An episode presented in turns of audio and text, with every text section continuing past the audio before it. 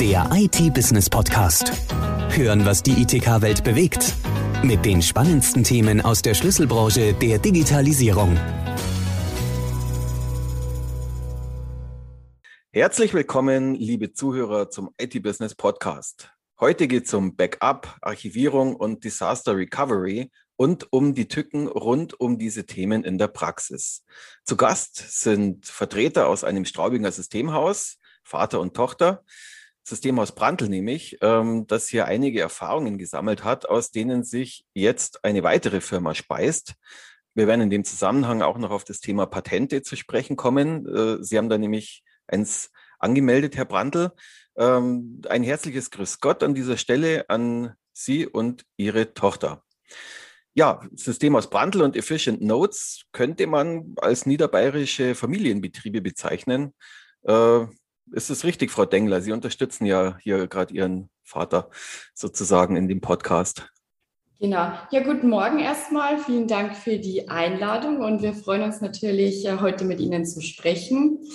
Ähm, ja, das Systemhaus Brandl und die Fish Notes GmbH könnte man als äh, Familienunternehmen bezeichnen. Ähm, wir sind seit 31 Jahren hier in Straubing und es wurde das Unternehmen 1990 von meinem Vater gegründet. Das ist auch das Jahr, in dem ich geboren wurde und war seitdem ein Teil des Unternehmens. Ja, wenn ich das richtig verstanden habe, haben Sie mit dem Systemhaus einige Erfahrungen in Sachen Backup, Archivierung und Disaster Recovery gemacht, ähm, so im Tagesgeschäft. Wenn wir jetzt zunächst darüber sprechen und dann vielleicht noch im Anschluss, äh, weil es ist ja dann eine zweite Firma daraus entstanden und ein Patent daraus erwachsen, das werden wir dann auch noch anschneiden. Ist das äh, für Sie in Ordnung? Ja, ebenfalls grüß Gott. Nein, das passt soweit. Und dann äh, gehe ich mal auf die Erfahrungen ein im Systemhausgeschäft. Ja, äh, welche, welche Herausforderungen aus dem Backup, Archivierungs- und Disaster Recovery-Bereich ähm, standen, standen Sie denn da im Tagesgeschäft von Brandl Systemhaus gegenüber? Ja, wie gesagt, die Firma wurde ja 1990 gegründet und äh, wir gingen dann schon in den 90er Jahren äh, dazu über, äh, professionelle Storage-Systeme praktisch äh, in Projekten zu verwenden. Äh, das war alles sehr erfreulich. Das war sehr erfolgreich. Nur das Problem hat man gesehen, war immer im Bereich Backup. Und zwar äh, dahingehend, dass wir äh, diese Daten wirklich äh, schön gespiegelt äh, betrieben haben. Das war alles wunderbar. Es hat auch funktioniert. Aber wie gesagt, Spiegelung ist ja kein Backup. Äh, wir mussten das natürlich dann genauso backuppen. Und da entstanden dann entsprechend die Probleme. Äh, das heißt, die ersten Kunden oder damaligen Kunden waren auch schon äh, Kliniken, Krankenhäuser mit Pfeildaten, vielen Pfeildaten, auch aus der Radiologie als Beispiel. Und wenn man diese Daten dann sichern musste, dann sahen wir schon die Probleme. Also die Backup-Laufzeiten waren zu lang. Also das Ganze konnte nicht ordentlich erledigt werden und war eigentlich immer negativ behaftet. Und so sind dann äh, entsprechende, in dem Fall natürlich negative Erfahrungen entstanden. Mhm. Also wenn es viele Dateien sind, kann man das so sagen, dann ähm, reicht eine Nacht manchmal nicht, um das Backup zu fahren. Ja, so ist es. Und wenn das nicht äh, geschafft wird über Nacht, äh, dann kann man eigentlich von einem Fehlschlag sprechen. Ne? Weil in, äh, unterm Tag, am nächsten Tag dann eben, äh, kann man das, äh, diese, diese Jobs dann eigentlich nicht mehr weiterlaufen lassen. Weil in der Früh die Produktivsysteme hochfahren und dann war es das mit dem Backup. Genau, dann war es das, genau. Genau, und dann geht das gleiche Spiel wieder von vorne los mit gleichen negativen Ergebnissen. Mhm.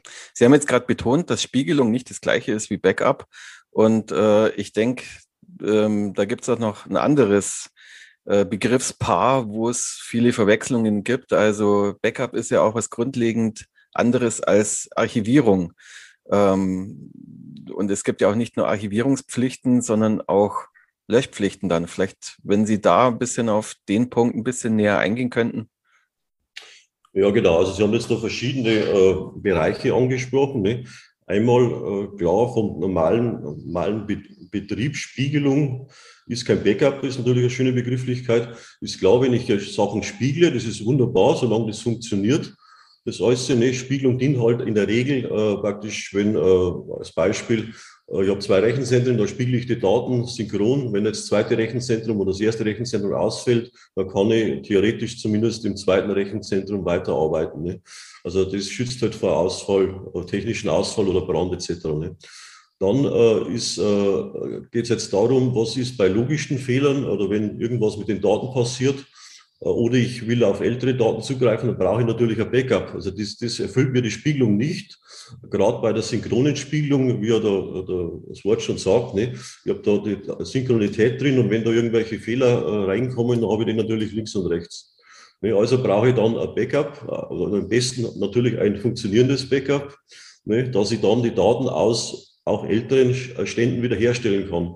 Ne, und wie wir davor gehört haben, wenn dann natürlich äh, so Sachen passieren, dass diese Jobs nicht durchlaufen, dann habe ich ja, habe ich ja keine funktionierenden Backups, wo ich wiederherstellen kann. Ne? Mhm. Wenn wir jetzt von einem Archiv sprechen, ähm, da ist ja wie angedeutet so, ich muss da bestimmte unstrukturierte Daten, sagen wir jetzt mal eine Rechnung oder irgendwas, so und so lang aufheben. Und wenn ich das richtig verstanden habe, gilt nicht nur eine Aufbewahrungspflicht, sondern eben auch eine Löschpflicht, wenn die Zeit abgelaufen ist. Ähm, wie kann man denn sowas in der Praxis lösen? Und wie sind denn da die Systeme zum Teil miteinander verflochten? Also Backup und Archivsystem, muss man das immer trennen voneinander oder was haben Sie da für Erfahrungen gemacht? Wie funktioniert das? Ja, Backup-System ist natürlich, wie der Name jetzt sagt, also es dient, dient den Backups. Ne? Und das darf man jetzt nicht natürlich mit einem Archivsystem verwechseln. Ne? Bei einem Archivsystem, da hatten wir natürlich auch damals schon in den 90er Jahren ging das los, ne? Äh, dass man halt gesagt hat, gut, man braucht jetzt zusätzlich, das war natürlich eigen, extra Kosten dann wieder, ne? man braucht jetzt zusätzliche Systeme, dass man äh, Daten archiviert. Ne? Äh, ich will jetzt das bloß kurz erwähnen, da hat es da auch schon äh, entsprechend negative äh, Vorkommnisse gegeben und Ereignisse, wo man gesagt hat, gut, äh, das sind, wird proprietäre Hardware verwendet, das ist dann abgekündigt worden und hat andere Nachteile etc. etc. Ne? Da sind wir jetzt nur bei der reinen Archivierung nach irgendwelchen Jahresvorgaben. Ne? Das ist jetzt eigentlich eine universelle Sache, wie das damals eigentlich begonnen hat. Und jetzt äh, muss man das Ganze, Sie haben jetzt das Stichpunkt schon gebracht, äh, Stichpunkt Metadaten, ne? Umgang mit Metadaten. Ne? Ja, ich will Sie nämlich so ein bisschen in Richtung Ihres Patentes äh, treiben sozusagen. Ähm, Sie haben da, glaube ich, äh, eine Lösung gefunden, die mit XML-Listen arbeitet und ja. äh, hier Metadaten hinterlegt für abzuspeichernde Files. Vielleicht, ja. wenn wir da mal, wenn Sie da ein bisschen drauf eingehen würden und dann könnten wir später auch gleich über das Patent noch näher sprechen. Ja. Wenn ich bloß kurz, vielleicht habe ich noch eine Anekdote dazu, wie das entstanden ist. Nicht? Ja, gern. Es sind mehrere, aber eine ist ja ganz, ja, das heißt lustig. Damals für uns nicht so ganz lustig, aber trotzdem interessant. Das war so, äh, Anforderung bei Swabida äh, Klinikum. Äh, wir, wir setzen da, da schon eigentlich eine Software ein zur Archivierung. Äh, dann äh, hat dann der der Kunde, der die Fahrleiter so gefragt, naja, wie, wie stellt ihr jetzt das ein? Da haben wir gesagt, ja, wir, wir verwenden heute jetzt so 30 Jahre Archivierung, das wird dann schon passen, haben wir so einfach so los, äh, losgeplaudert. Dann hat der einen Finger gehoben und gesagt, Moment, also so geht das nicht. Ne? Wir haben ja unterschiedliche Daten und die Daten haben unterschiedliche Aufbewahrungszeiten. Ne?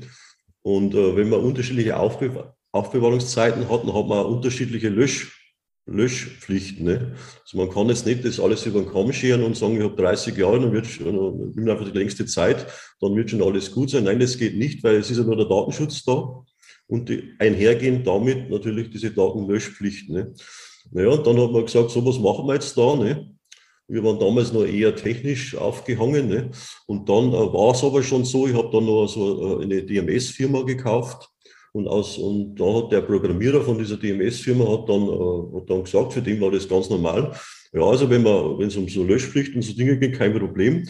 Wir geben einfach als äh, über XML übergeben wir jetzt äh, die, äh, die, die Klassifizierung der Daten und damit auch diese, diese Aufbewahrungsjahre. Mhm. Das, das heißt also, ähm, wir, der hat jetzt unserer technischen Lösung gesagt, über XML-Dateien, äh, wie, äh, wie lange soll jetzt so eine Datei aufbewahrt werden. Ne? Ne? Und dann, äh, dann hat man gesagt, ja gut, äh, das, das Prinzip muss man dann auch bei dieser Software umsetzen, da hat man dann auch was beauftragt, dazu ist es dann umgesetzt worden. Ne? Und das war dann eigentlich unsere erste mal Erkenntnis, hoppla, Umgang mit Daten ist nicht so einfach äh, aus technisches Systemhaus, da sagt man einfach, naja, hat man ein Wurmsystem und stellt man einfach irgendwas ein und dann passt es schon. So ist es eben nicht. Ne? Man, ja. Da kommen dann wirklich diese rechtlichen Sachen ins Spiel.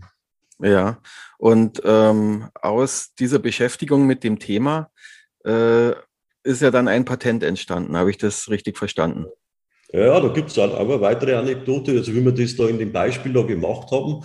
Äh, da war das ja so eine äh, ja, sehr komplizierte Software, sehr aufwendig. Ein Referenzkunde war Airbus-Konzern und, und so weiter.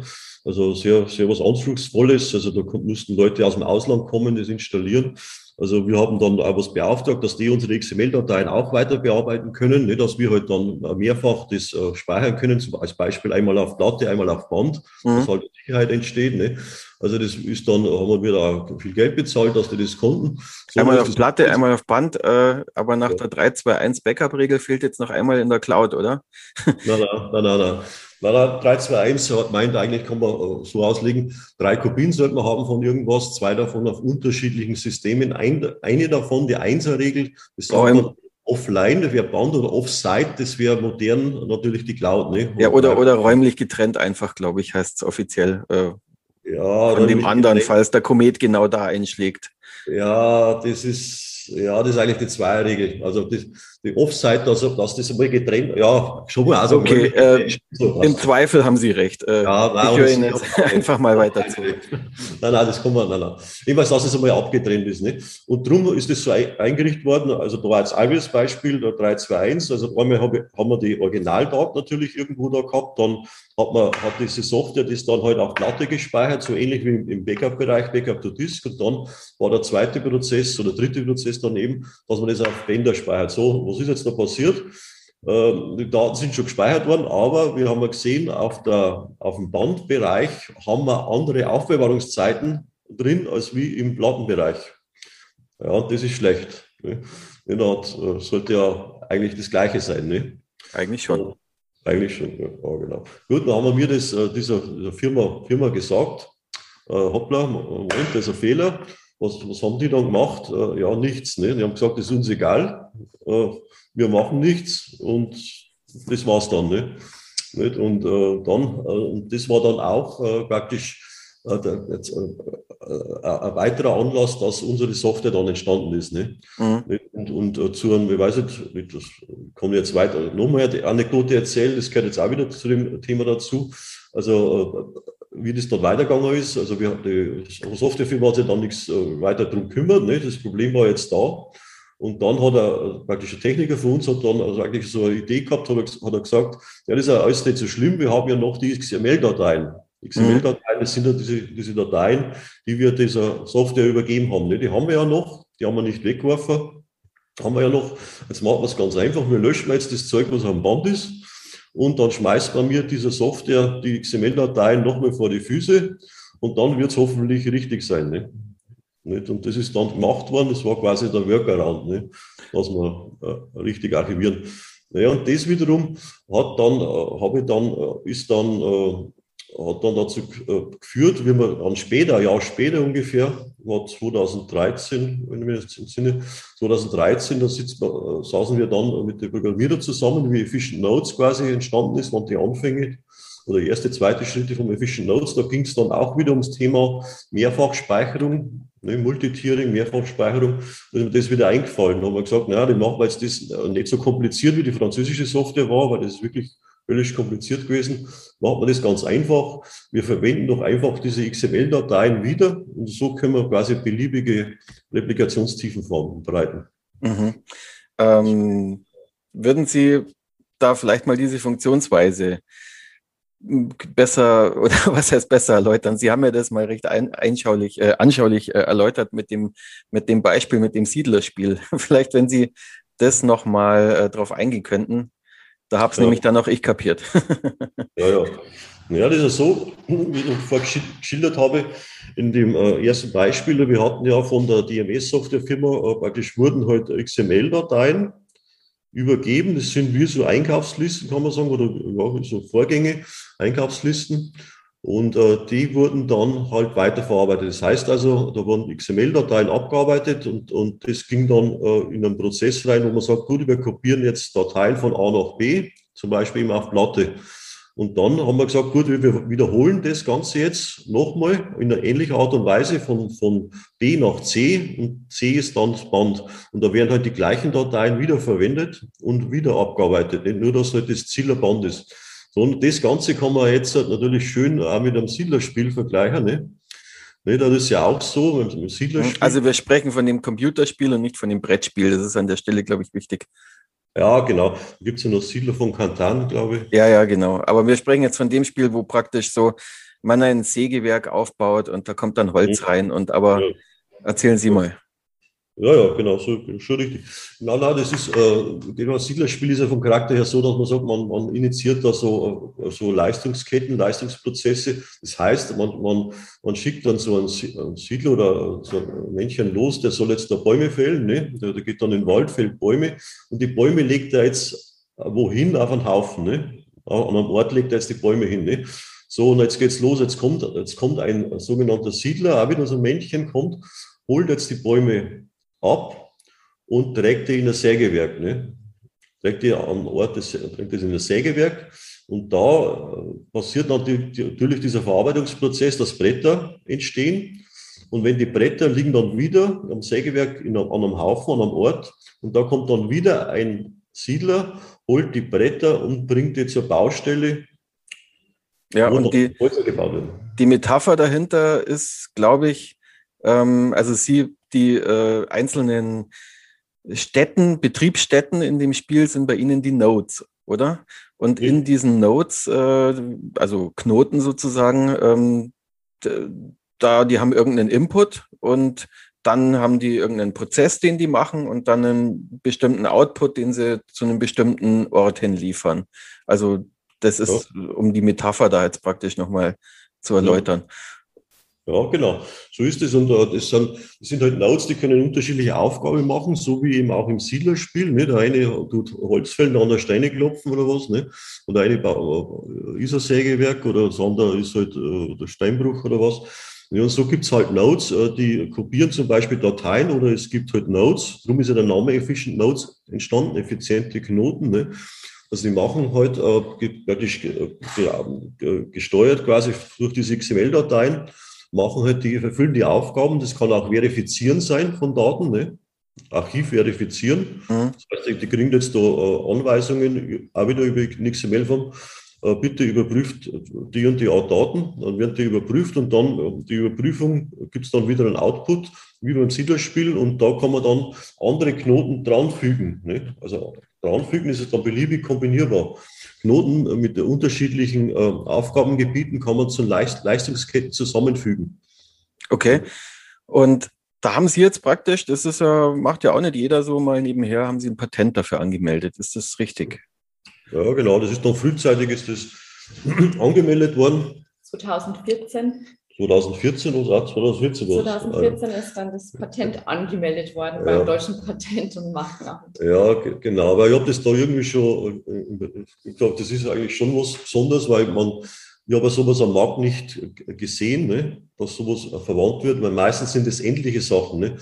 Äh, das heißt also, so eine Software, auch diese Software, wo da, wo da diese Fehler gemacht hat, war monolithisch, ähnlich wie Backup-Software, ist in der Regel auch monolithisch aufgebaut. Das heißt, das ist ja der Steuer, Logik da, das sind Jobs da, die werden definiert und dann, wenn die Software halt äh, das, das abarbeitet, ist gut, aber das ist halt alles, äh, geht, geht halt monolithisch auf eine Steuerebene zurück.